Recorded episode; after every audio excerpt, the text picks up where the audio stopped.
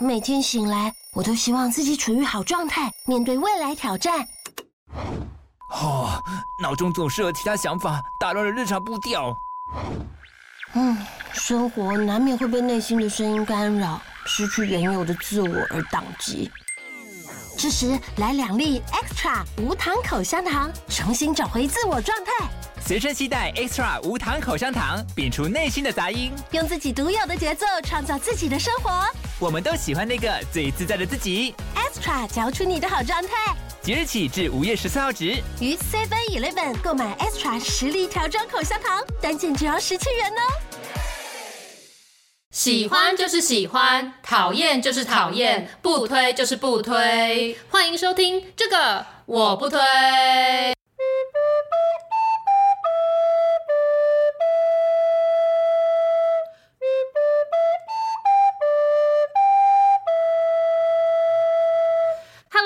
我是编辑小姐 Yuli，我是雅雅，欢迎大家收听最新一集的这个我不推，千呼万唤始出来，对，在一个新的一年，新的开始，没错，终于要来讲我最期待的这个关于吸引力法则的 这一集了。呃，之所以选在这个年初跟大家讲这个呢，是因为我大概是从二零二二年底开始认真的用学习的显化的方式，然后来写一个我二零二三年的计划。我想要就是请你先解释一下什么是显化，因为显化这个词。对一般人来说，好像不是很常见，就觉得哎，很空无，不知道是什么东西。显化就是 manifesting，就是把东西从无到有的弄出来，显显现，啊、对，把它东西把那个东西弄出，啊、就是实现了的意思。啊、我实现了这个东西，可能在这个吸引力法则理论里面，就是显化比较像是一个专有名词。啊、对，所以我们都用以显化来讲这个实现。OK，那这个东西呢，一开始就是从秘密那本书开始的嘛。嗯、我之前应该有讲过，我大学时候读这本，本来觉得就是哎 bullshit，公阿小这样子。然后是后来我开始研究人类图，那、哦、对对人类图，因为我是生产者嘛，可是其实我是什么者这不重要，重点是人类图告诉了我一个概念，就是说每个人有最适合自己的生活方式。像显示者呢，他适合自己主动发起，他想做什么就做什么。然后像我这种生产者呢，我比较适合回应，例如说有人来找我去讲课，然后我答应我去，就是我不适合主动做事情。哦，然后当然很多人就会讲说什么，为什么你要让别人来告诉你你适合主动还是不主动呢？那这也是生命经验所告诉我的，啊、因为 在我我自己开公司，我们两个一起开。公司我们全职在做那段时间呢，当我主动发起想做的事情，那个事情都做的不太好。比如说，呃，你的周边，对，因为我其实也有发现说，说我人生做的成功的事情，很多都是别人建议我做的，或者是别人叫我去做的。就这些事情我做的都很成功。那那些我自己说想要做的事情，常常要么很辛苦，然后要么没有很成功。因为你也不能说周边失败了，就是卖的比较不好。所以我就觉得说，哎、欸，其实有几分道理。我的确比较适合去做有人邀请我做的事情，像是去讲课啊、接案。其实接案蛮适合我的，因为他都是被动去接受来的机会嘛，对不对？你是说就是像是 podcast 也是这样子？哦，对，你说要做，你知道那个时候为什么我没有很积极的说要做 podcast 吗？因为你在讲的时候，那时候我已经开始看人类图了，所以我知道我不适合主动去发起，哦、所以我觉得如果是我很积极的来说，好，我们来做这个的话，这个可能就会失败，所以我就在等你，你在等我这个反应，对，二十八天终于到了。对，因为我就开始相信，因为人类图里面有个概念叫做臣服，就是你会臣服这个命运的洪流。但因为这整个理论的前提是你相信这个宇宙会给你最好的安排，或者是你可以说命运，就你会相信你这个人的存在就是有你一定的使命，你只要相信有的话就会有。所以如果你是一个那种我就是要跟命运逆着干，我命由我不由天这种人生观的人，那可能吸引力法则就比较不符合你的人生观，这样那这集你就可以跳过了。对，那但是因为根据我过去三十年的经验，我觉得。说哎，这个臣服的理论好像有点道理哦。就我的确，我刻意太刻意想要去追求什么东西的时候，那个东西就都会失败。你说做一个 YouTuber 吗？Yes，对，哎，你说的没错，哎，其实我整个人生本来就都是走这种比较顺流的状态，嗯、就是我父母叫我干嘛，我就 就干嘛。对对对，还有我那时候选读中文系，并不是我很积极的说我一定要学这个，而是因为我觉得哎，这个蛮有趣，而且我很擅长啊，不然就来读好了。就是我一直都是以这种机会来了，我感兴趣我就去做啊，我不感兴趣的话，我就是完全就是。不在乎他的成功或失败，像数学，那数、嗯、学我数学超烂，但是我压根不在乎。对，那就有人说你这么好强，那你为什么不会想要把数学学好？啊、就是因为我压根不在乎这个东西。有办法要这样？因为我真的到现在还是没办法，就是把我呃表现比较不好那个，我就直接放水流这样。我都已经开始想说，我相信我自己靠我努力，我就一定可以克服这样子。这可能就是你我个性上很不一样的地方。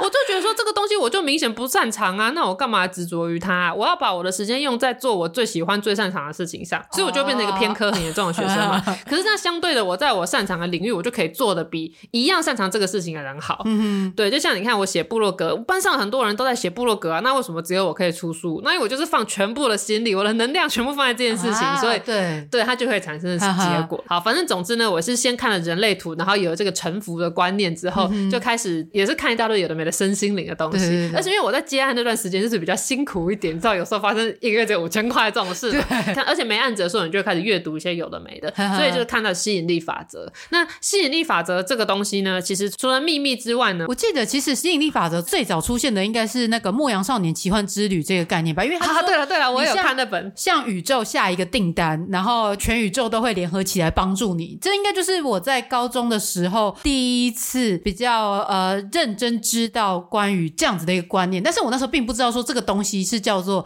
吸引力法则。嗯哼，对，我只是觉得说哇，对，因为那时候就是我的学婆，反正她就是很喜欢 用这个词又出现，对对对。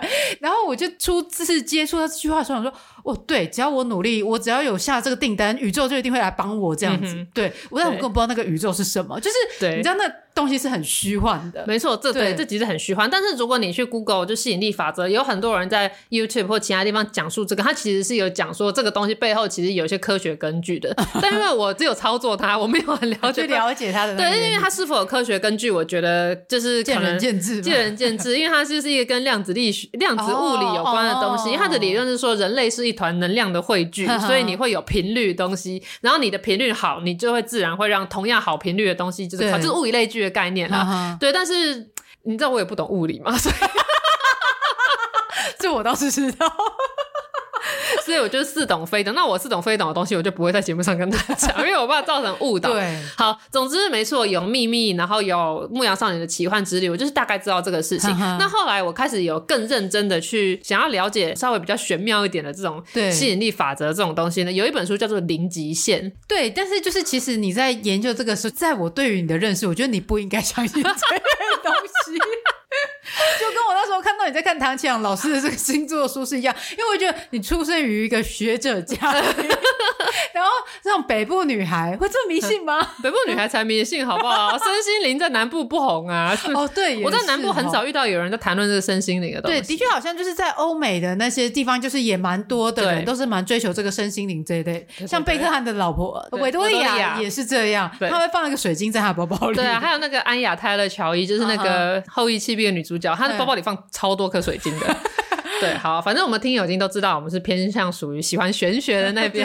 对，对，好，继续讲我的这个吸引力法则的旅途。嗯、那在我开始接案工作，我猜应该是有三到四年前的时候呢，我接了一个案子，是到屏东去访问一家独立书店。嗯、那那个独立书店很特别，它是一个原住民的老板，叫樊艺书屋。樊就是那个番薯藤的番，然后艺术的艺，番艺书屋。然后它是一个二手书的独立书店，所以它里面就充斥各式各样的旧书。对。哦、然后那时候去的时候，因为我是采访者，我就带着我摄影师，然后一起去，然后相谈甚欢，一起合影。然后要离开之前呢，那个老板就他就挑了书给我跟摄影师一人一本，他直接帮你们选书。对，他就说这本书给你。然后这本书叫做《零极限：创造健康、平静与财富的夏威夷疗法》。为什么他会推荐你这本书？我不知道，我从来没有问，因为他拿给我说，我其实根本没看过这本书，我也不知道这是什么东西。嗯、这本书的作者呢，其实就是《秘密》里面访问的其中一个人。对，然后他就是发现了这个在夏威夷有这样子的一套说法，他就是说有四句话如同魔法的咒语一样，可以解决你的问题。然后你在心里常念这四句话，或是你只要对每个人讲这四句话，你就可以心想事成的概念。那四句话是什么呢？简单到你一定觉得我在讲干话，是我爱你，对不起，请原谅我，谢谢你。这这这很平常哎、欸，对，可是很平常，你平常不会一直讲这些话嘛，对不对？其实我根本都不会讲这些。对啊，反正他就是在讲说，呃，uh. 当你遇到这个问题的时候，例如说我今天有个同事，我很讨厌他，然后你可能对他就是充满讨厌的心。可是如果你反过来会想说，啊，谢谢你给我这些磨练，就是讲这一些，用正面的方式去看待，然后你就会解决这个问题。那这不就是以德报怨的概念而已吗？对，没错。所以这跟吸引力法则其实是有类似的概念，uh. 就是你凡事转换成用正向的方式去。好，我等一下会讲这个实践。限的效果。对，当然我觉得零极限这个东西还是玄之又玄，因为它其实比较有点像能量的概念，uh. 因为它里面还有讲说什么他去夏威夷的一个什么疗养中心，然后就可以看到什么光束什么东西。Uh. 我觉得这个东西就太，uh. 因为我没有我没有那么对对对，我的灵性没有那么，所以我也不晓得。但总之我就是因为这个事情之后，我就想要再去找更多这类的书籍来看，就是关于能量的这些，uh. 所以我又陆陆续续又看了很多有的没的。但到这个时候呢，我都还是把它当成一个趣味的东西，说、uh. 哦，这世界上竟然有这样子所谓零极限的方法，因为它里面还要讲个故事说，说她跟她的老公关系本来很差，uh. 然后她跟老公大吵一架，最后好像老公带着儿子要离家出走还是怎样，然后她就是想起说曾经有人教她这四个词，所以她就在纸上写了她老公的名字，然后对着那个名字，然后一直念说对不起，我爱你，谢谢你，我原谅你，这样这样这样，然后就过一阵子，老公就回来了，这样就是她有一些这种见证。然后我觉得这个好像偏宗教，就想要了解更多，所以我后来又陆续看了各式各样的，直到呢有一个我们两个人在出版社认识的一个朋友，他自己出去开了一间出版社，叫做青丘出版。青丘出版，他出版的第一本书叫做《人生游戏的赢家法则》，然后我就看到他的试阅，他的试阅里面就讲说有一个人他想要买房子，然后可是他没有钱，这样，然后他就找到这本书的作者，就是他就是一个身心灵的导师，然后他就教他说，你现在开始就要想象你已经在那个房子里面或怎样怎样，反正就是教他使用吸引力法则的方法，然后就有最终呢，他竟然莫名其妙的，就是有一个远亲过世，然后他就是继承了一个房子，对，是有很多这种很神奇的案例。那如果把这个案例再把它抽丝剥茧下来呢，你就可以看到有另外一本书叫做《思考致富》，它的作者是拿破仑希尔，《十三条成功的白金法则》这本书讲的就是更加的切实际，就是开始讲到说成功人士他们其实都有共通的特质。那这个共通特质不用把它讲的那么玄，就是他们很乐观，他们相信自己会成功。然后所以其实简单来说，刚才上述所有这些书上看到的一些奇怪的事情，它全部都只有一个共通点，就是他们很乐观并相信自己会成功。也就是说，他们很正向。对，所以其实就是你只要成为一个正向的人，你就可以吸引到正向的东西。那所以其实吸引力法则是不是它就也很类似，就是那种正程式预言，就是你对自己说，你相信你自己一定可以做到这样，然后就会跟着去实践这样。对，没错。那为什么一般人这样做会失败？是因为你在讲这句话的时候，你心里并不相信啊，你会真的成功。对对。那总之我看了这么多，然后还包括有一本书叫做《臣服的力量》，然后《臣服的力量》它也有讲说那个心理师是如何运用这个吸引力法则的方式，去让一些本来那种很负面啊，甚至忧郁症的人去逐渐好转。我不是说这个东西可以治疗忧郁症，可是它可以，就是它是一个搭配使用的方式，这样。Oh, 那后来我就想说，好，我看了这么多，那我是否应该来开始来实践一下？我那时候一开始许愿，我是比较像用，就是唐启阳老师不是会告诉你新月的许愿嘛？对，那时候我正在找房子，就是我要找一个新的工作室这样子，所以我那时候针对这件事情，然后在新月许愿的时候就写说，我想要一个平数就是大概十平，然后有开放式的厨房，然后怎样怎样，就是要在一个什么样的地方。所以后来我找到我们现在新装的这个工作室，它就蛮符合我那时候写我要的。对，可是我那时候应该写大件一点。对呀，而且你知道，我就觉得显化法则很有趣，就是我那时候细节其实写的不够详细。我那时候说我想要十瓶，可是我没有写说这个是不含公社，实际十坪。对所以我现在用的这个工作室，它就是如果含公社的话，就是十瓶，所以它实际上内部可能只有七八瓶这样子。对啊，你写太小，害我就是没办法度太晚，话可以这边留宿之类的。对，对，对，没错。而且我那时候还想说，我就是只要一个大概套房的这种大小，不需要隔间，还真的很刚好啊。对对对。而且因为那时候我就是又刚跟之前的那个对象分手，所以我想说，我再也不交男友了，我只需要一个单人的套房，我独居就好。总之，反正这一次就是感觉算是有成功嘛，就觉得很有趣。然后这个房子的成功之后呢，因为我就在那间工作室里面就开始接案嘛，对。然后你要接案，就是中间有一些起起伏伏嘛，所以我那时候就又许了一个愿望。我记得也是在某个那种新月许愿之类，我就许了个愿望，说我希望我接下来的收入可以每个月稳定超过多少万，就是一个金额这样。然后那个金额其实是那种蛮理想的金额，就是以我当时的收入来看，是比我平均的收入可能还要再多个一万这样。然后想说，如果我可以成功的话，我就太厉害了。而且我许这个愿的时候，我刚好重新把那个秘密的纪录片看完，对，所以就是在我看完，然后觉得哎、欸、要来尝试的那个时候，就是许了这个愿这样。然后呢，知道有多神奇吗？我在许了这个愿大概一个月之后，就有人找我去做那个台北市长选举的那个工作。嗯哼。然后我那时候拿到了钱，再加上我原本接案的钱加一加，就是我许愿的那个金额。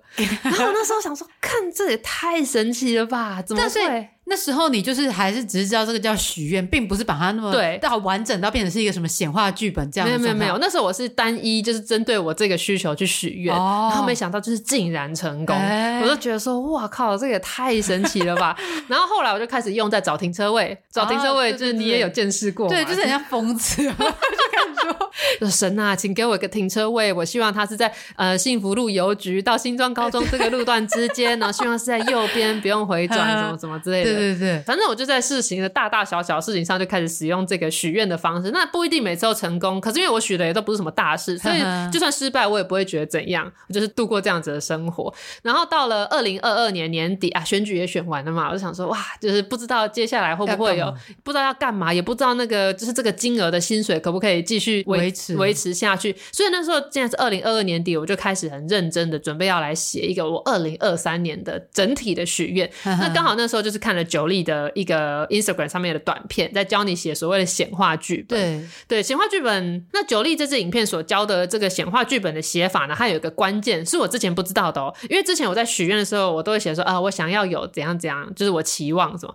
可是呢，他说如果你要用吸引力法则的方式写显化剧本的话，你不能用我希望，因为一定是你没有，所以你才会说你希望有嘛。但是你如果要许愿的话，你要反过来，你要想象你自己已经是在那一年的年底，对，然后说谢谢谢宇宙让我这一整年的收入怎样怎样，然后我这一年过得非常开心，然后我又遇到了一个怎样好的对象，然后非常巨细靡遗把你想要的二零二三年写出来。所以我那时候就是用了这个方式，我全部都用过去式，就是谢谢宇宙给我一个什么什么，然后我就很大胆的在那个笔钱上面，我又再往上加，就是又再加一个金额。这样。对，我记得你那时候写完之后，反正你有分我看，我想说，哇靠，这是假的，这怎么可能实现吗？太夸张了吧！因为其实之前我都不知道你有写这样的内容，但是就就觉得很糗，都不敢跟你讲，怕你又想说，你身为一个学者家庭的女儿，怎么会干这种事？对，但是因为你又来成功了，所以就把那个给我看，然后你还告诉我说要讲哪些话的时候，我就开始临摹你这样子的形式去操作。对，对，我觉得因为那时候我结束了这个台北市长选举案子中间之后，我就不知道要干嘛嘛，嗯、所以我写的就是报告说，我希望接下来一个怎样怎样的工作，然后可以去到什么什么地方，然后可以拿到多少钱，然后大概是做什么。反正我写完，因为还有一个关键就是你写完你不能一直想它，你写完就把、哦、你你说不能再回去翻吗？你就不能一直执着于它，然后想说什么时候会实现，实现什么时候会实现这样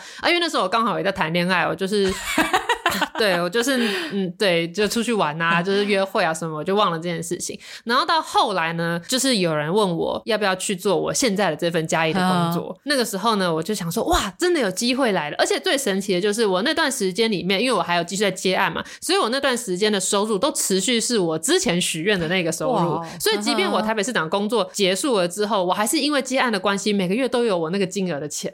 哦、然后直到就是快要没有的时候，这个工作就进来了，是是不是？就我觉得今天听友一定想说，看这些工三小，没有，就是很神奇啊！我自己都没有想到会这样，因为那个时候，呃，我们去洽谈我现在这个工作的时候，嗯、因为我那时候还不知道钱是多少，只是因为那个工作本身我就很感兴趣，所以我那时候心里已经打定主意，说我就是要去，不管他给我多少钱，对，对，只要那个钱可以养活我，我就是想要去，我想要这个经验。对对对，你那时候也说，呃，根据你的一些家人就是分享经验，说公务人员如果是这个职等的话，应该就多少钱而已啊。对对对，嗯、所以想说，嗯，那这样不就比你现在还低了吗？对对对，然后我那时候就跟你说没关系，对不对？对对对，因为你就说你很想要做这个工作，对，没错没错，所以所以你就说不管多少钱，反正你就是决定要去。对，我就是做定了。对对对，你那时候就这样跟我讲，我说哦，好疯哦，谁会先不确定说就是要拿到多少配，然后就直接想说，对，因为这个工作内容是我喜欢，所以我就要去，好荒唐哦。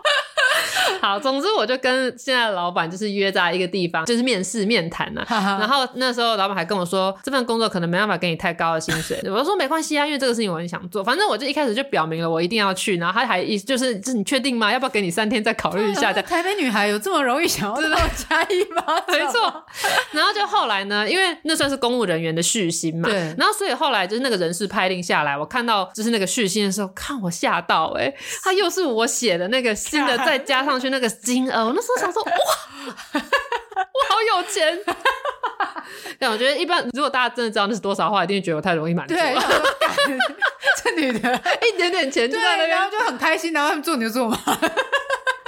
对，但是反正就是符合你想要的那个金额。对，没错，完全是。而且我去之后，我的工作内容，因为我那时候有写说我想要的工作内容是什么什么什么。那我刚去的时候，本来被交代的工作内容不是这个，然后可是呢，后来更神奇的就是发生，本来做这个工作的同事他离职了，所以我就补位去做他那份工作，那就是我想做的。哇，对。然后本来那个工作也没有我许下的另外一个愿望的那个形式，然后就后来是因为发生了一件事情之后，老板说，哎，那不然你之后就开始跟行程，因为我那时候就有说我希望我可以跟首长的行程去了解说是怎么运行的，然后他就说好，那你就来跟行程，就哎，我都做到，所以我现在回去翻那个显化剧本，我二零二二年写下的二零二三年想要做的工作内容，竟然是全部达成的，而且完全就是符合我想要的，好恶心哦！对啊，就是对啊，就是真的神奇到不可思议。但是呢，这个显化剧本还是有一个地方有问题，就是当我的显化剧本里面写到的事情是跟别人有关的时候，嗯、那些全部都没有达成。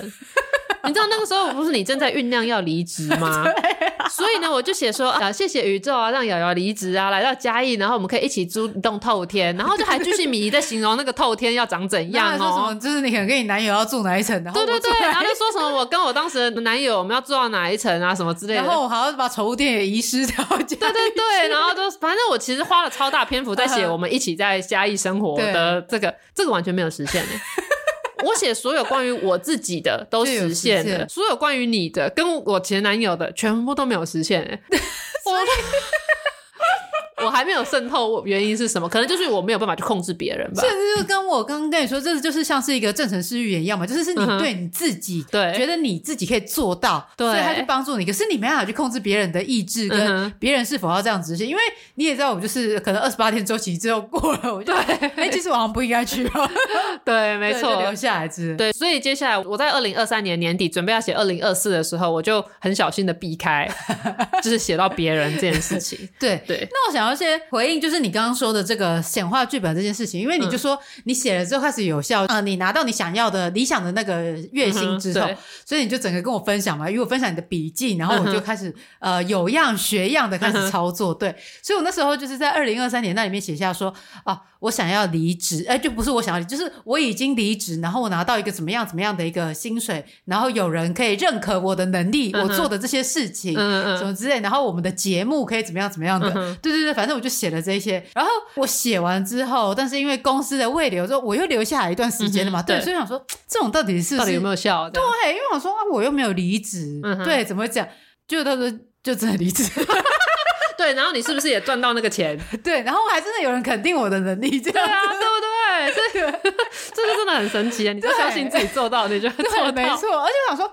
因为其实后来出现的很多事情，我都觉得是不是宇宙就是在 push 我要离职，我必须要离开这个现况，我才办法达到我后面我想要得到的那些认可以及那一个薪水这样子。对对对对，就蛮有趣的。对，好，所以刚刚讲的这个是用过去式、完成式来写显化剧本的事情。那但是呢，我因为有了这个成功案例，我就想要钻研的更多嘛，所以我就开始看更多书，跟看更多相关 YouTuber 的介绍。然后呢，我才知道说，在显化剧本为什么我的显化剧本可以成功，因为我是一个想象力很丰富的人，你知道，像我们图文作家，我们在画漫画的时候，当我画一个人在大笑的时候，我的我会跟着我画的那个人做表情；我画一个人在哭的时候，我的表情也会很凝重。你知道，这是画画的人会有的通病哦。是啊，所以我在写作的时候也是一样。当我写很开心的事情的时候，我也会喜上眉梢，就是我的表情会跟着出来。因为这是以前我在画画跟写作的时候，别人跟我讲我有的习惯。然后当我去研究这个显化剧本的写法，这就会发现说，如果你想要向宇宙下订单的话，因为刚才讲过，这个关键是这个频率嘛。对，你如果频率很差、很低迷的话，你就算写了很好的字句，你可能就 match 不上，然后最后宇宙没办法出货给你这样。对、嗯。那可是呢，因为我就是一个会被自己所写下的文字牵动的人，所以我在写的时候，我都是想象说，就是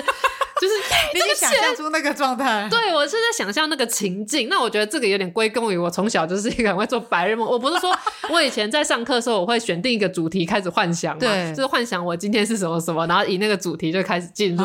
那我就是因为有这个习惯，所以我在写那个显化剧本的时候，我其实确实就是在想象那个情境，然后并且还觉得说如果可以这样就太好了那种开心。然后听说在写下的时候，这个情绪是非常关键的，哦、因为情绪其实就是你人所谓的震动的频率。对，对他们所谓的震动率就是讲这个事情。嗯、所以如果你写，然后你心里就想说屁蛋啊，会时间才有鬼，那你就在一个负面的状况写这个东西，那这个东西是没有用的。哦、所以你在写的当下，你要去想象这件事已经达成了，我会是什么样子的感觉？哦、对我就是因为阴错阳差到的有做到这件事情，所以才可以这么成功。我猜的啦，对，因为这个是我看大家都是这么说的。啊，你跟我说这个，我在开始在写的时候，因为我想说，如果听一般的音乐，或者是我的心不够平静的话，我说不定就没有好好许愿，所以我就会去 Spotify 上面找那种什么 meditation 的那个歌单，哦，对对对，开始聆听，然后就让自己觉得呃内心是一个比较平静的状态的时候，才开始写，因为想说这样子应该这个磁场可能会比较好吧。对对对，我是自己这样想。对，没错，你说对了，我要讲的第二件事情，因为我刚刚讲的这个方法是用文字写下来的显化的方式嘛，那其实还有很多其他的显化方式，有其中一个就是用听觉的。那像呃，你如果在网络上在 YouTube 搜寻什么显化啊、冥想音乐，都会出现很多音乐，然后就是说什么你只要听十五分钟就会收获一笔什么意外之财，就是会有很浮夸那个。那但你你不要管他那个文案很多，只是想吸引你点进去，可是那个频率就是那些在研究吸引力法则的专家整理出来说哪些频率就是对这种好的能量比较好的，嗯、所以你就可以播放那个。那这个是我觉得应该是真的有影响到，就是可以听得让你心情比较平静嘛。就是不管你有没有显化出金钱，但你总是心情平静下来。因为像瑜伽课的时候，对对对，老师在最后让你冥想和大休息的时候，有播放的也是这种音乐。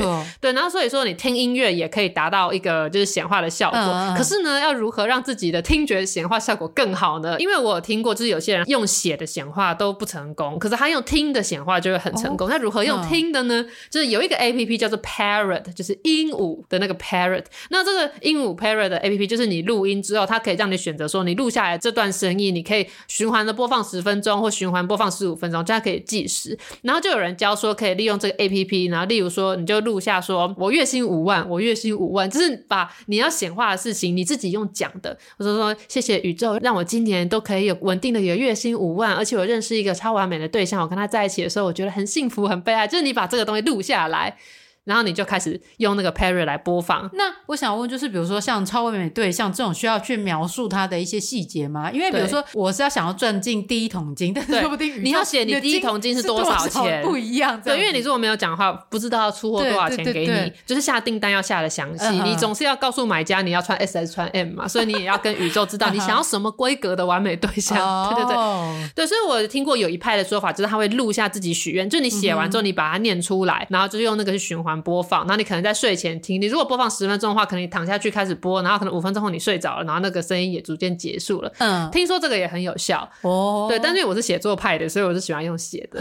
然后你有录下来听过吗？有啊，我有录过，可是我不是录许愿的内容，我是录那种正能量的语句。哦，对，就是说我是最漂亮的。这种的，就是 OK，对对对，我有录一些，而且我有时候是录英文的，因为不知道为什么，我觉得英文的好像比较有效。我觉得这只是因为你跟这个语言有一个距离感，所以你会觉得、哦、对对对，你会觉得说，哎、欸，不错不错。啊、那我也有用过一个就是吸引力法则 APP，但我觉得这好像有点偷吃不。他就说你每次只要按一下，你就许愿一次。什么鬼？感觉挺像疯子。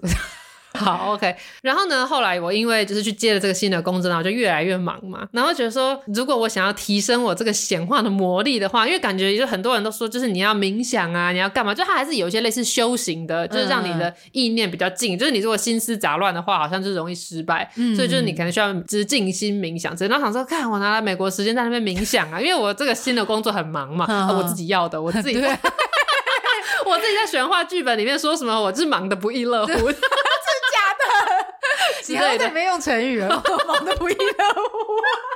我说我每天都过得很忙碌，但是很充实，然后就是慢慢累积我在这个领域的知名度啊和专业能力啊，然后什么主管跟同事都很信任我啊，什么什么，叭叭叭，把自己搞得很忙。对，那总之我我不是之前有提过，我会看一个吸引力法则导师的 YouTube 频道，就是宇宙姐姐。对，宇宙姐姐是一位马来西亚人，然后她是她就是专门在做这个吸引力法则教学的导师。然后呢，她有一个频道，那那个频道里面她就有推出一个引导式冥想的一支影片。那这个影片呢，长达八小时。那为什么是八小时呢？因为这是影片是让你在睡觉的时候。也进行显化，我说看那里赚到哎、欸，我又睡觉，我又显化，对，所以我就看他的说明，他说明就是说，人的一生这种一半以上时间可能都在睡觉嘛，那如果你可以在睡觉的时候也显化的话，那不是很好吗？很方便吗？然后就对，就适合我这种人。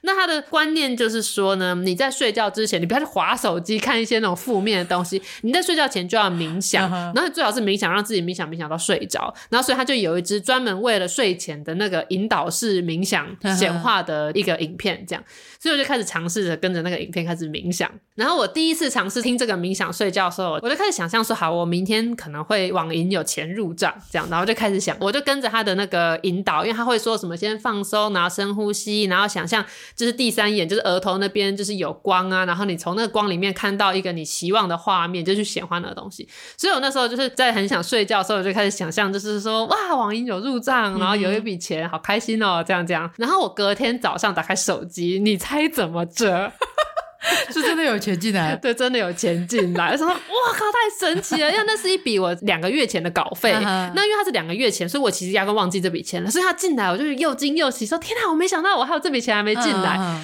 对，那当然理性人就是说啊，这笔钱本来是你的稿费。可是我就是前一天就是冥想之后，隔天一醒来看到那个画面，跟我在冥想的时候看到那个画面是一样的，就是我的手机里跳出通知说：耶，有笔钱。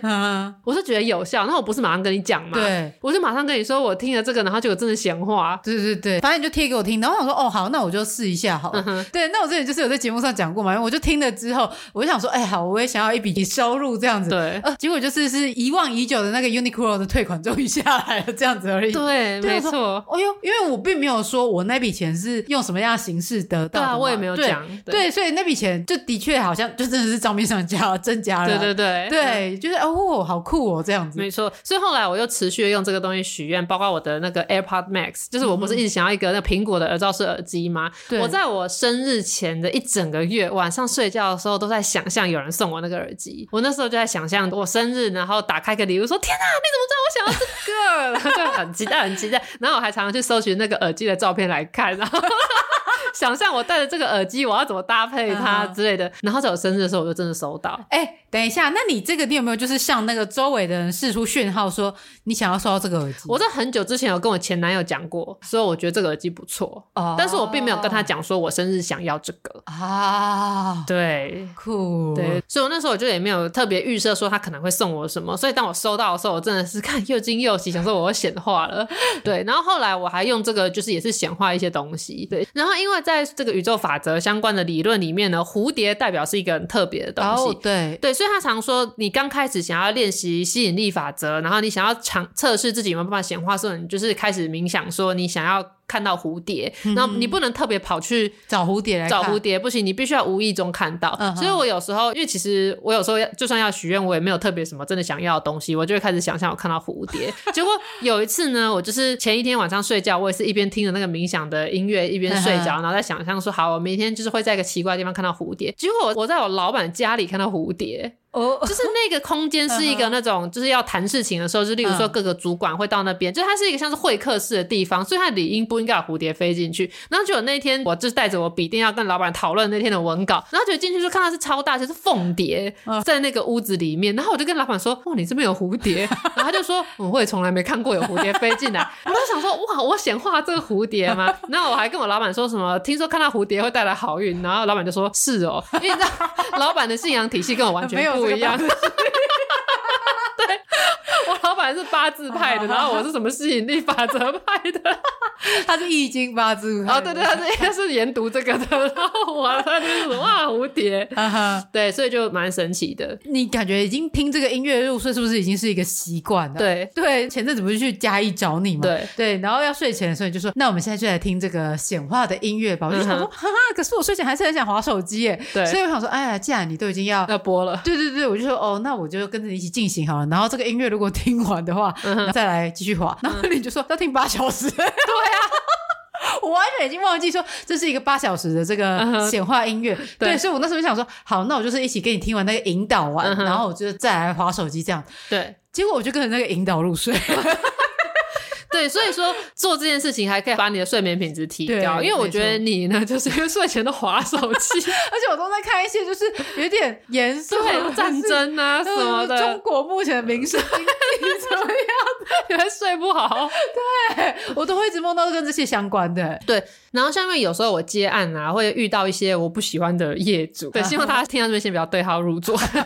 总之，有时候我想要接这个案子，可是那个窗口就很讨厌，然后我就心里就有点希望说，我可以换窗口，对，可以换窗口这样。然后可是呢，我又知道说，你要向宇宙许愿说，你不能负面表述，对，因为宇宙不会分辨好要或不要。如果你许愿说，就是我不要一个烂男人，宇宙只会接收到烂男人。真的假的？对，理论上是这样。所以就是反正不管怎么写，都要写正面的表述。对，你绝对不能说我不要什么，我不想要什么，哦、你会出现那个你不要的东西，因为宇宙不会分辨这个。所以如果你说我不要工作呢？对，工作就会爆炸来这样子。所以你不能说什么我不要渣男，他就直接收到渣男，渣男好出货渣男给你这样。对，然后总之我那时候就想说，我想要处理一下这工作上有一些我不喜欢的窗口事情，然后我就开始在睡前冥想的时候，这个冥想的过程是这样，你就先静息，然后让你放松，想象你的整个人就是沉在这张床上，然后就开始想象你的第三眼这边有光线，然后等于就是你要想象你眼前有白光，然后那个白光你可能走进去，里面是一个可能是一个平行宇宙的概念，你进去就是你想要显化那个画面。那我那时候在想象，就是我显化的画面就是说窗口换人了，然后我很开心这样子，对，然后而且我大概就是。想这个画面，想了大概应该有一整个礼拜都在想这件事情啊。结果呢，那个窗口真的换了。对，就是有一次我就就收到那个信，然后就说啊，我在这个岗位上我就做到今天，然后之后会换另外一个谁谁来接手他的工作。哦哦，哇！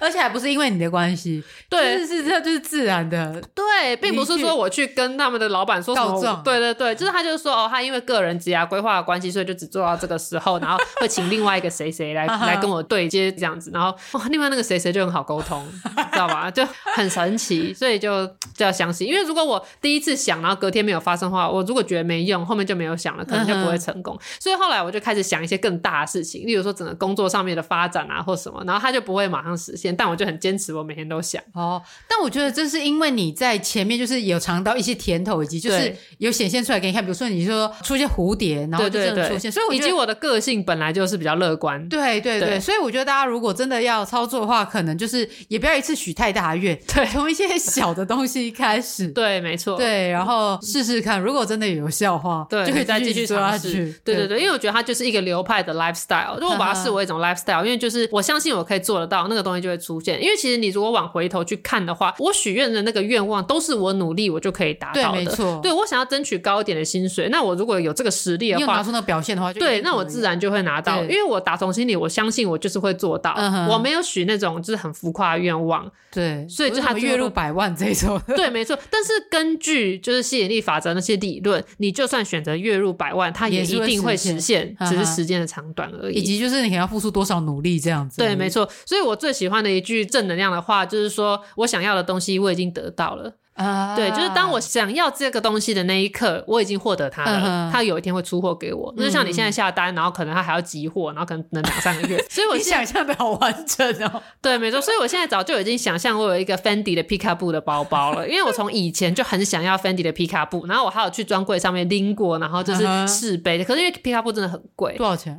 就是看你要什么款式，就是一定都是十万起跳吧。我想要的那款好像有到二十万吧。Uh -huh. 对，我想我什么时候会赚到可以用二十万去买一个包呢？但我继续努力，总有一天可以赚到的吧。所以我就是时常在想象我拎着皮卡布的包。宇宙还没有出货给我，应该是因为那个包现在不符合我现在工作需要。我现在工作需要就是一定要带着电脑，阿皮卡布装电脑会很重，因为它是真皮的，又有五金，uh -huh. 所以宇宙可能在等待一个更好的时机给我。Uh -huh. 对，但是我的心情就是我以后一定会得到。嗯哼，对，所以你之后自己就会买了。对啊，就算这样，那也是显化啊。对，对我自己去显化这件事情。嗯哼，对。那如果我很坚持要人家送我的话，我就是要想象有人送给我，然后我很很开心，就跟那个耳机一样。因为其实说真的，那个耳机我大可以自己买。对对哦。讲到耳机，我还有另外一件事情要跟大家分享，很玄妙，就是因为我不是写了这个年度的显化剧本？对，没错。然后我后来不知道在 YouTube 上看了什么影片，发现有人在写每个月的显化剧本，就是说我十月要怎么样，十一月要怎样，十二月要怎样，每个月都要许愿哦。对，我那时候想说，好，那我也来试试看。Uh -huh. 所以我那个时候就，我应该是从什么七八月开始写，就是我开始接手这份工作，大概过了一阵子之后，然后我就开始写说，好，七月的时候，我老板的脸书的订阅要达到多少，要达到多少。然后我在九月的时候，因为我那时候不是想换手机。机吗？所以我就写说，我希望出现一笔钱，让我可以无痛换新手机。结果呢，又显化了，我阿公给我的红包刚好就补上了我的资金缺口，你知道吗？对。好刚好哦。对，没错，所以我等于就是无痛换了手机。Uh huh. 对对对，所以这个事情我觉得干有效。那最神奇的就是我那时候写说，我老板的脸书 IG 的订阅，就是我还指定了一个数字，我说我要在十一月的时候达到，结果我超额达标，我十月就达到了。哇对，但这也是你要有努力啦，你也是有在这个过程中努力去经营，所以才会达到。对啊，你也可以这样讲。对。只是说，就是可能宇宙又在帮你推一把这样子。对对对，或者是因为我许愿的这个过程，在我内心植入了我一定要做到的这个、uh. 这个动力，uh. 所以我就持续去做。那就跟写部落格一样，就是你把能量放在哪里，那个地方就会有成果。对对，所以呢，你可以期待一下，我写在二月的时候，这个我不推会爆红，就是单集下载次数会破万。所以这个是可以让别人知道的吗？可以吧？有什么不行？反正它一定会发生嘛。Uh 好紧张，好好，我也要相信的这件事情会发生。你要相信我好吗？我是显化小魔女，对，没错，你说的是对，没错，对。那因为就是有几次这样成功的经验之后，就开始想要更加就是精进这个能力。对，所以每次同事们问我说你下班都在干嘛的时候，我都不知道怎么回答，因 为我下班在研究看。怎么样精进自己的这个显化能量？对，然后我觉得这个显化这个概念有一点蛮重要，而且很难做到，就是你一定要不执着于这些事情啊，就是你要有个心态说，这件事情是我要做到了，而且我一定会做到。但是就算他没有做到，你会觉得那也没关系，那你就要相信有个概念，就是说，就是老天爷只会给你三种答案，任何一件事情老天爷只会三种答案，就是这个是你的，再来就是这个是你的，但不是现在，然后再来就是说我有更好的要给你。所以无论如何，它都是好的。像说我要换这个工作吗？然后老天爷可能说好换，他就说要换，但不是现在。你的情况就是这样。Uh. 对。然后第三个就是说我有更好的选项给你，那可能哎有一个新的职位让你去接一个分公司的总监，这是也有可能嘛。Uh. 所以其实生命只会给你这三条路，没有一条路是不好的。对啊，但是就是要有一个乐观的心态。对，所以这个整个吸引力法则这件事情难的是这个心态。嗯哼，你要打从心里相信宇宙会给你最好的安排。对，呃，虽然这个我没有写在我的显化剧本里面啊，但是就是在我内心，我就是一直想说，我要克服我这个害怕动物的状态嘛，对，对不对？对，所以就之前也找太阳去进行催眠，但是因为我没法进入那个情境，嗯、因为我过度于执着，说我要怎么样怎么样这样子。对，那我觉得这个好像就是宇宙就开始帮我开通了一个不得不去接触动物的一个契机，对，契机跟环境。就在前阵子的时候呢，我妹就跟我说她要养宠物，她要养狗这样子。那我内心就是虽然就是觉得我我会害怕，但是。好像也没有特别的抗拒这样子，嗯、对，因为反正他就说他自己会好好的把屎把尿嘛，嗯、然后他也会让他关一条通道，不会让他就是影响到我或者是我害怕这样子，嗯、所以呢，反正他就养了。对，对他他养的过程中呢，因为有时候他不在家，嗯、那我可能就要帮他喂饭。对，因为你现在接案仔，对对对，我就在家里，对，然后所以我就会喂饭给狗狗吃这样子。嗯、对，那因为我就喂给他吃的时候，我通常都是会从笼子的那个缝缝，没有这样把它推进去，嗯、这样狗狗不用出来，然后我也不会去碰到它。对，那这是最。简单，然后因为我也不用再把盘子拿出来收，因为这个我妹之后都会善后，我只要负责有帮她喂到饭就好。嗯哼，对，我就逐渐的习惯就是有这只狗的存在了。嗯哼，然后呢，就在有一天的时候呢，因为那一阵子它就是有一点小感冒，对，所以它就是会有一点就是像它打喷嚏的感觉。嗯哼，对，然后我就喂饭给它吃，因为你知道狗看到那个就是闻到一闻到那个饲料味道，嗯、跟听到那个声音，就整个一直蹦蹦跳跳，你是完全没法控制住它，你叫它坐下它都不会坐，嗯哼，就是超失控的。对，然后后来把饭发去给它吃的时候，他就狼吞虎咽。然后这样子就一直吃，嗯、然后我就听到，我想说，干他他他是噎到了，对他噎到了，惨了惨了，怎么办？我就一开始叫他的名字，然后我要对他做哈姆立刻急救法吗？可是可是我不敢，我要怎么救他这样子？嗯哼，对我那时候已经顾不得我害怕狗这件事情，我就把他的铁门打开，嗯、然后就抓住他，想要把他抱出来。对对对对，我想说可能要帮他顺一下喉咙或者是怎样，看会不会让他舒服一点。对，然后就后来觉得他就没事，他其实好像是在咳嗽。对啊，很害怕他，但是我又不想让他死掉。嗯哼，对，所以我就把他抓出来，嗯、要急救他。对，你知道我那时候克服多大的心理恐惧吗？但是我那时候真的管不了三七二十一，你就是把他抓出来，就，是想要救他。对对对，我内心紧张，只是怕他死掉，嗯、而不是说怕他咬我或什么之类的。哦，我已经舍弃掉我害怕他这件事情。对，所以这个关键是爱。你对狗狗的爱，让你克服了对它的恐惧。你不希望它出事。对，我为了救它，然后我就不知道，就是不管说它会不会咬我，这样我才把它抓出来，呃，发现呃没事，然后再把它默默的抱进去。好，那你回家。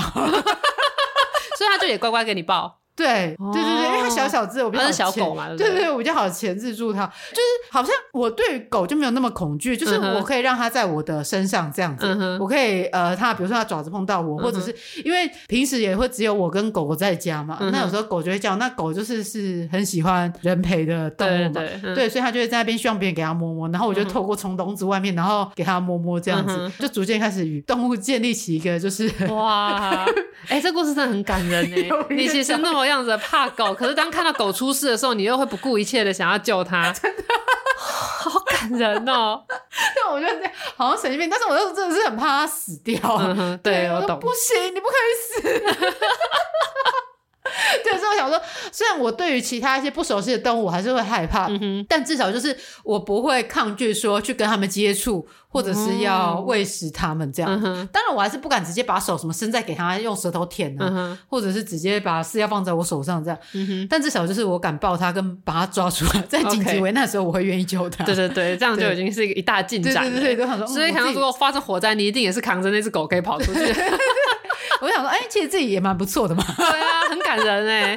那你可以透露一下那个狗叫什么名字吗？我妹就帮它取名叫做木木，就是那个沐浴的沐，三点水的木。木木对对对。那因为我们家姓姚嘛，所以我朋友就一直说，哎、欸，不是应该叫什么巴豆姚啊，或者是姚八叉之类的。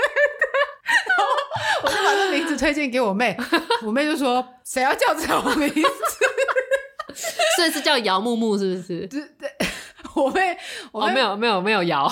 有，我妹帮他取了一个全名，叫做姚木熙，熙是翅膀的熙。我就说，看这姚木熙，言情小说的名字哦，小说的名字哦。他就说，因为如果你只叫他的绰号的话呢，就是平时如果你要凶他的话，他可能不知道你在凶他，因为你是叫木木这样子。但是如果比如说他做不对的事情，你要骂他，你就说姚木熙。哦，对对对，全名的呼唤这样子。对对对，就平常就像我们夫妻，不是平常都叫宝贝，然后生气的时候就叫他全名这样子。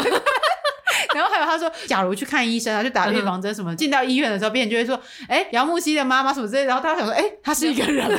对。对，我不知道，因为我妹水瓶座，所以就是很喜欢，就是避无微不逃这样子。对，好，我还没有看过姚木熙，我下次也要去看他。对，就是蛮可爱的啦。对啊，没想到你们家竟然养了狗。对啊，我也觉得蛮蛮荒唐。一定是有人显化了这只狗。对，就是虽然狗味我还是没有很喜欢，但是就是也不会。觉得说绝对不可以出现这样子，对，你已经接纳他成为你们家的一份子。对对对，没错。而且他那时候其实他刚住到我们家没几天的时候，就已经得那种什么小小犬很容易得到的传染病，嗯、哼然后就是很可能会死掉。我那时候就你知道我超难过，我妹就说：“你有跟他这么好？” 对，可是你知道一个生命有可能会消失，你一定会有所感触的。而且我是想说，哎，我也喂了他两三天的饭，就是我刚刚也是有建立起吃饭的感情。对啊，对，我那时候就一直哭啊，说看我有毛病啊。对，所以你还是很爱他的，幸好他有挺过去。对对对对对。那现在就是活蹦乱跳，很吵这样。小狗狗可以继续显化其他，例如你就显化你们一起出去玩哦。对，你就开始冥想，你跟姚木西一起出去玩这样。对，还有就是我可以对于其他的动物也可以这样接受。对对对，没错。对，哎，不过说到这个事情，我还是会有显化失败的时候，因为我有时候会觉得我好像就是我如果再继续精进这个法力的话，我感觉可以达到那种心想事成的程度。因为其实我有时候真的觉得我是一个非常幸运的人，通常我想要的东西我终究可以得到，它可能花很长的时间，但但是我终究可以得到。但是呢，我不是一直说希望有人送我花吗？我上次在节目上不是讲说，就是希望我的下一个追求者可以送我花，然后结果呢，就有听友听了这一集之后呢，还买花送给他的，就是送给他要追求的女性这样。啊，我还是没有收到花，请问我把这个显化在别人那里 是什么意思？我都不确定这样是有显化还是没显化。至少至少有一个女性有收到花，对，只是不是你。我就想啊，好啊，至少有一个女性有就是收到花。对，然后再来讲一下那个 Vision Board 这件事情，因为梦想版，梦想版这个事情很多人在讲，而且应该很多人都流行做，可是我之前一直都没有做，因为我觉得很麻烦。对，因为像我们上次请过的催眠师太阳，他也有在做梦想版这样子。对，那我没有做梦想版，它有个主要原因就是我不晓得我要显化的那些事情到底要如何用图像来呈现。就例如说，我想要显化我 IG 的追踪破万，那我要怎么呈现？然后你那时候就帮我找了一些很丑的图。有一群人要被手机吸进去还是怎样的？没有，是很多人在被欢呼，就很像你是一个什么那个 celebrity 这样。对对对，然后大家都是簇拥着你这样子。我想说，我就是，哦，对对对，对啊。啊，你不是图文作家吗？你不会自己画？不行，不能用画的。是啊，对，因为我想要显化的东西就是超乎我现在所拥有的东西嘛，所以有些东西我没有办法把它用画画出来，最好是找照片。哦，对，所以后来我就开始搜寻，就是比较有用的做那个梦想版的方法。好，然后那个我就同样的看到有人在教学，就是说依照整个这个吸引力法则的理论呢，一个所谓的丰盛富足的人生，你应该是有家庭的丰盛、工作的丰盛，呃，就是所谓金钱的丰盛，然后还有情感的丰盛，然后还有健康的丰盛。所以其实你在做梦想版的时候，你要。分出这几个区块，oh. 就是说你这个人就像是屋子有梁柱一样，你不能一个梁断了，就是你许愿不能只许一半，或者是只把其中一个梁弄得超粗的这样子。对对对，就它的概念是这样。这是当然，这个是显化呃其中一个门派的说法，就是说很多人许愿可能只着重在于工作，可是你可能完全都没有讲感情，那你可能会变成一个工作很成功，但是感情就比较不 OK 的人，或者是你有很好的伴侣，但是你的原生家庭很糟。就是他说建议大家在做这个梦想版的时候，可以面面俱到，把各个地方全部都许好，然后我想说，哦，干好麻烦，因为我去年想要做的时候，因为他这种梦想版是有一个模板，就是你要放自己的照片在中间，然后你再分六个区块啊，然后分别是什么家庭啊、工作啊、感情啊、健康啊，就是生活啊什么之类，就是你要这样分。那我就一直没有，所以我去年的梦想版一直停留在一张自己的照片放在中间。我给你看的时候，给我看，我快笑死，那旁边其他都是空白，因为你说你其中一角你不知道写什么，对，我都不知道写什么，主要是因为呢感情的部分我不知道写什么，因为那时候刚好是有男友的状态。对，我就想说，那我还要什么？我已经很满足了。这样，结果你看我没有写，然后今年发生什么事？感情破裂。对，但所以我今年就是在做我的这个 vision board 的时候，我就有特别注意把感情的部分也放进去。可是因为说真的，我现在现阶段的状况，我没有一定要谈恋爱。而且，就是我也没有很明确的说，我一定要找一个怎样的对象。对所以呢，在感情的那一格呢，我就放了一束花。这一个花到底谁要收它？快点，拜托，快出现好不好？这个女孩很想要花。对，然后大家如果想要做就是梦想版的话，我会建议用那个 Pinterest。对，因为 Pinterest 上可以找到很多很漂亮的图片，啊、然后它可以下载来用。就是你如果非盈利的话，那些图都可以用的。所以我现在我那个 iPad 的待机的画面就是我的梦想版，这样、哦。但大家想要找一些好看的图，还有像一个网站叫做 Unsplash 吧，它的上面也有很多蛮漂亮的照片，嗯、就是可以用。然后也好像很多都是免费授权的。嗯哼，对。对，然后因为我想要成为就是在政治上就是可能一个成功的幕僚之类，所以我还找一些那种看起来很干练的人的照片，就是那个，或者是那种女性在联合国演讲，艾玛华生在。联合国演讲就是类似像这样，就 powerful woman 的样子，嗯、对。然后他因为说，就是居住环境和家庭也是嘛，所以我就是找了一些漂亮的室内装潢，植物没有死掉，你懂吗？因为我喜欢室内植物，可我常种死，所以我就找那种很漂亮植物的照片。然后再来还有就是想要继续维持我就是身心灵的修炼，所以我找了有人在冥想，冥想的的，的照片。嗯、对，反正就是用各式各样的方式去象征。那接下来又卡在工作这个，我到底要怎么样表达我的那个社群经营？然后就后来呢，我决定直接截图我自己的。IG 我不推的 IG 过时评论的 IG 跟老板的 IG，然后在上面放你想要的数字，对对对。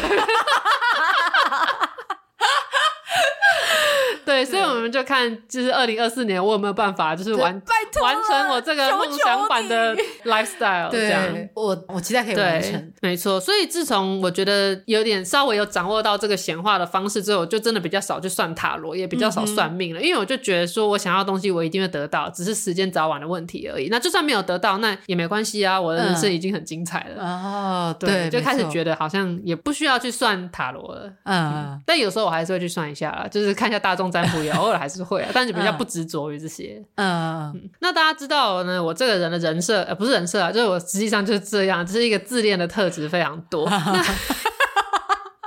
我完全没办法否否认这件事情，因为他跟我说啊。我怎么长得这么漂亮？我怎么这么好看？我说哦，我都每次你在 LINE 里面这样对我讲的时候，我都不知道我要回你什么。就说对啊，你真的好漂亮，这样就好了。因为我想说，我要回说哈哈，或者是嗯嗯，或者是很奇怪。好，我学到，我会回你。就说真的耶，对，好棒，对啊，好棒就好，而且还略有嘲讽感，也蛮符合你的。就但我要说的就是呢，因为通常就是如果你是去上课那种教你吸引力法则的导师，他一开始一定会教你做肯定句。因为通常会跑去上课的人，有很一大部分就是他对自己是比较可能比较自卑的，或是对自己未来比较茫然、比较负面的。所以你如果要成功显化的话，通常常要做的第一件事情，就是要建立起你的自信跟那个乐观的人生观，这样。对，所以会做的第一件事，通常都是要你做肯定句的练习。哦，就是例如说，我是最棒的，我相信我哪边做的很好。嗯、对，那呢，我其实从小到大都不断的在给自己做这个肯定句的练习，就是，哎、欸，你从很小的时候就已经开始。我小时候我就一直觉得自己是班上最漂亮的女生。而且你现在回首看，你还是觉得没有。我现在回首看，想说我以前是其实真的是不好看，可是不知道为什么。因为像以前高中的时候，我们班上有真的很漂亮的同学是我朋友，然后她现在是那种正直，就是完美那种，然后最终数超高那种漂亮的完美。她高中的时候就很漂亮，她就是被公认是班上最漂亮的。可是每次我早上出门前照镜子，我就觉得说，喂，我也不差。就是哎、欸，我也是五官端正，鼻子又挺，脸又小，因为我也不差吧。然后就 对，所以我其实每天早上在化妆或者在换装的时候，我就在镜子里面一直觉得说，哎、欸，自己不长得不错啊，这怎么可能会？对，就打从心里觉得自己是漂亮的。对，对，那可是其实你现在回首去看我国高中的照片，那超丑的，因为我以前戴很丑的眼镜，然后是牙齿矫正做到一半，然后头发乱七八糟，而且我以前不知道为什么就一直觉得我长发很漂亮，可是我长发就对被我妈说，你怎么会觉得自己头发好看？就是这个迷之自信从小都在，但我发现这个是真的蛮重要的，因为当我每天早上然后就对着镜子说自己很漂亮的时候，我那天只要出门也会遇到有人夸奖说觉得我很漂亮。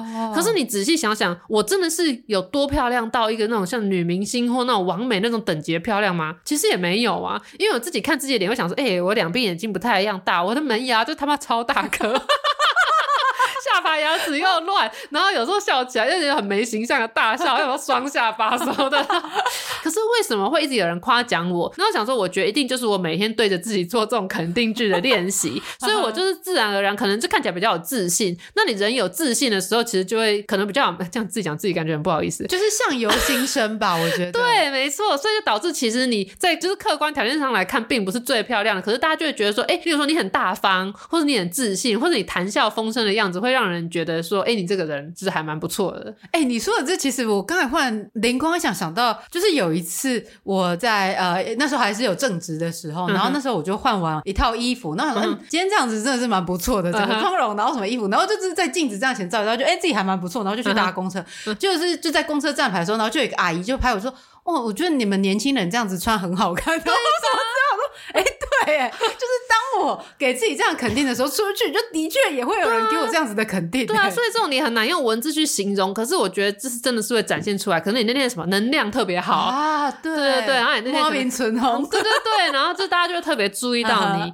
对，好像说如果你是一个高能量的人的话，你就是走过去，你发现有很多人会转过来看你一眼，或者你走进一个空间，你没有发出声音，可是大家就会抬头看你一下，就是因为你是有自带那种气场的。对，我甚至还有读那个研究如何培养气场的书。可是你知道吗？培养气场这件事情非常简单，你只要不要驼背，你抬头挺胸走进一个地方，oh. 你整个人看起来就跟别人不一样了。因为像我在开会的时候，因为我们开会有个圆桌会议嘛，然后我们可能不同的讨论内容会有不同的，就是各局处的主管来嘛，那我就很明显感受到，有些人他可能习惯坐在那个会议桌，他就是坐的直挺挺的，那他讲话起来就是特别会好像有说服力。然后有时候会有些人他来报告的时候，他可能也是充分的准备，可是他整个人就是驼背，然后整个人就是畏畏缩缩这样。对，你就会给人一种畏畏缩缩的感觉，所以其实那个肢体真的蛮重要的。所以就是肢体语言是一件蛮重要的。对对对，就是如果你想要当一个有气场，然后看起来自信、会吸引人的人的话，我感觉就是抬头挺胸这件事情真的蛮重要的。哦，但。不知道这个这件事情跟这个气场这件事情有没有关系？就是我是说，就是我前阵子就是在学开车嘛，嗯、然后有一次，反正因为你知道教练这种有时候他们就是会莫名其妙发脾气，因为他们觉得这种事情这么简单，为什么就不会这样子？然后有你其实也会这样，你可能有些人觉得那么简单事情做不好，你也会发脾气啊。然后就是有一次我在练习，然后反正就是那时候 S 型的开车、嗯、那边反正就一直没有开的很好什么之类，嗯、然后教练就开始说：“啊，你前几天不是做的很好，怎么今天就变成这样了？什么什么之类。嗯”我想说，就这件事情有这么严重吗？我就只是今天开不好，你有什么好在那边就是对我对就是这样子发脾气？对。然后我那时候可能好像就是脸色有一沉下来吧，嗯、就是。我就没有什么跟他对话，嗯、我就是脸色一沉，然后就反正快下课时间，然后说、嗯、哦好，反正我就在练习这样。嗯、通常这样不是就直接放你走嘛？但教练就忽然开始开启旁边的车，然后在旁边的车道演练给我看。他就说你就是这样这样这样，感觉好像就是为了要让我觉得就是他是有心想要教我，对，他不是只是纯粹只是骂我而已。对他可能发现你不开心了，我整个好像臭脸很明显。对对对，没错。对，我说我靠，我我有这么凶。让教练也不敢那个，不敢造次，赶紧再示范一次。对，他就一步就是一直想要获得我的认可，说懂他的意思是什么，他不是、嗯、呃无缘无故就凶我，嗯、我只需要怎么怎么做这样就可以了。嗯、然后我当时我那时候就是心情还是不是很好，我就是有点敷衍说哦知道知道知道。对，但是我就是那时候就是我在反省说，我真的真的看起来有这么难相处。好，这是题外话。对，可能可能也是类似的概念吧。可是你要想，你一定是一个就是能量比较好的人，所以当你摆臭脸的时候，对方的反应是会想要再一次示范给你看，并且取得你的认同，而不是想说干凶屁凶，自己开不好还在那边吵。对，也是有可能，因为我是真的很认真想要学会。对啊，只是我那时候想说，看你们，我就只是这一次开不好，你有什么好凶我这样子？对，只是我没有这样讲了。OK，好，所以整本集播出的时候，你应该已经考完了，对不对？对，你那时候我应该要拿到驾照。你现在就要开始观想你拿到驾照那一刻。我的显化剧本已经有写，就是我拿到汽车驾照。那你在写的时候有想象，就是耶考过了的那种感觉吗？你在写的时候有那种 yes，我现在会开始好好想。我现在是一个会开车的女人。对，在录音的当下呢，就是因为我还没有考，所以好，我现在要再回去继续写这个剧本了。对，写说天哪，我很会开车，这样对，真不敢相信我就是完美的过关，而且我的笔试也接近满分，我要直接写满分。对，好，我我的笔试满分，对，对对对，然后说这个事情对我来说轻而易举，对，好。总而言之呢，像宇宙下订单这件事情呢，你就是在下订单的时候，你就要想象你已经获得了，因为你实际上你不管你是在预购、网拍预购还是怎样，你的确也就是已经买了那个东西，你只是在等它寄来嘛。对所以其实许愿一样啊，那个你已经跟宇宙要了这个东西，你只是在等宇宙出货给你而已。所以我每次都喜欢用“出货”这个词，因为我觉得这个跟买网拍的概念是一样的。像我现在也还在等一个我之前买的东西，啊还没寄到，但我知道它一定会寄到嘛，只是它还没到。对，所以你就是又不用去执着说为什么它还没寄到，它终究。一定会到的，对，对，你只要把握这个买网拍的心态。对，你的显化就会成功。对，那我觉得其实吸引力法则它只是就是用一个法则或者是一个比较听起来比较神秘的方式来去定义它。嗯、那它其实就像刚刚说的，它就是一个自我实现、自我证成的一个理论而已。所以你也可以说我没有要相信这种什么，就是听起来像怪力乱神的。那你只要、就是、你却相信自己，对，你只要相信你自己做得到，这样。对，那你一样也是在实践吸引力法则。对对对，对，只是你不这么称呼它而已。对，那那些所有的什么就是什么冥想啊、写作，其实那些全部都是让你静心的一个过程，对，没错。你在思考你要许愿的时候，你就是在思考你要的未来，对。所以你静心去想这些事情，然后你试着去完成它，对。对，因为很多吸引力法则书里面都没有提到说，你许了愿之后，你就要行动。你今天如果说像最近呢，我有个朋友他顺利脱单了，然后想说啊，为什么他都脱单了，但是我没有呢？结果呢，我发现是因为他有出门去认识人，所以他可以脱单。所以今天我如果在家里许愿，说我想一个多么多么多么好的对象，可是我都待在家里的话，这个愿望不会实现。对啊，而且你还怪罪于我。我说什么一直跟我相处，所以那个 气场被我影响。我要说，哇靠！我我也我这是欲加之罪，何患无辞啊！对，就是今天你许了这个愿望，但是如果你整个人的作为，包括你的想法，你根本不相信自己做得到，你根本就懒惰去进行这个方向事情的话，这等于说你的愿望跟你整个人的频率没有对上。那这样宇宙不知道出货给谁？对啊，要要给谁？不知道。就像说我如果我今天经营老板的脸书，可是然后我许愿说我想要脸书订阅破多少多少，结果我根本就贴文都乱写，或者是我都直接转贴新闻稿的话，那这样子这个东西努力，对我没有努力，它也是不会成功的。嗯、所以吸引力法则它听起来很玄，但它还是仰赖你的行动。嗯、对啊，像我那时候说我要月入就是那个钱，那如果说这个工作机会来的时候，我想说、哦、好辛苦哦，不要好了，就这个工作感觉很忙，我就不接。那这个东西是不是又没了？对，没错。对，它说不定也会有，那可能二三十年后你才会实现。对，对，所以你如果想要你的愿望快速实现，宇宙快速的出货，你想要这个最好的事情给你的话，你还是需要有实践去动起来的这个。对，我觉得其实这个跟你刚刚说的这个买网拍的概念完全可以吻合，是因为你买网拍，你一定是要付钱，对，那你就等于是说你有付出了一个什么东西，但是你只下订单的时候，你只是写下这个 list，但是如果你没有付出一些什么努力，因为总是要用东西去交换嘛，对啊，对，如果你没有努力的话，你当然就不会收获这样子的一个成果，对。对。对没错，所以就是不管怎么样，就是大家一样会许愿，还是要、嗯、要努力这样子。对对对，没错，许愿是给你自己有一个很清晰、很清晰的目标。对对对，你让你知道你说你自己到底想要什么。因为其实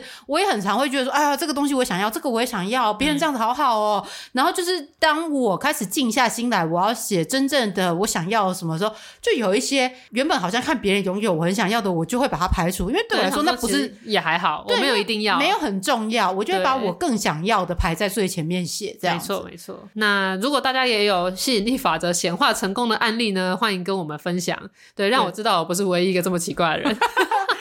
又或者是大家有什么其他的方式，也可以跟我们分享啊。对对，而且有时候我觉得很神奇，就是例如说，今天有一个人很久跟我没联络，然后我只是就是想起他，没有什么原因的想到他，他说：“哎、欸，这个人很久没联络了。”然后可能过没多久，那个人就会传讯息给你。哦，对，很因为我也很常这种经验，这好像也是属于就是所谓的宇宙显化的一种，哦、就是一种呈现的方式，嗯、就是让你知道说，其实你的意念是真的可以实现的。嗯，对，心想事成。对，没错。嗯说了这么多，我们的结论就是：喜欢就是喜欢，讨厌就是讨厌，不推就是不推。显化成功与否，一念间。除了许愿，也别忘了要实践。对，二零二四年给自己一个好的开始吧。希望大家许的愿都能够实践，都能够显化。对啊，如果你不知道许什么愿的话，就从对着镜子里的自己说。我好漂亮，开始。我，我很棒，对我很棒，我很帅，对对，不要只注重外貌，我、哦、也可以对，我很聪明，我很有智慧，我很有气场。好的，那我们今天的节目就到这边，感谢大家收听，我们下集再见，拜拜。拜拜下下下下集预告。哎、欸，南机场除了吃的以外，还有什么啊？拜托，南机场可是有很多故事的。每周二上午大概八点左右，请准时收听。这个我不推。啊，如果没有更新，你就再多刷几次呗。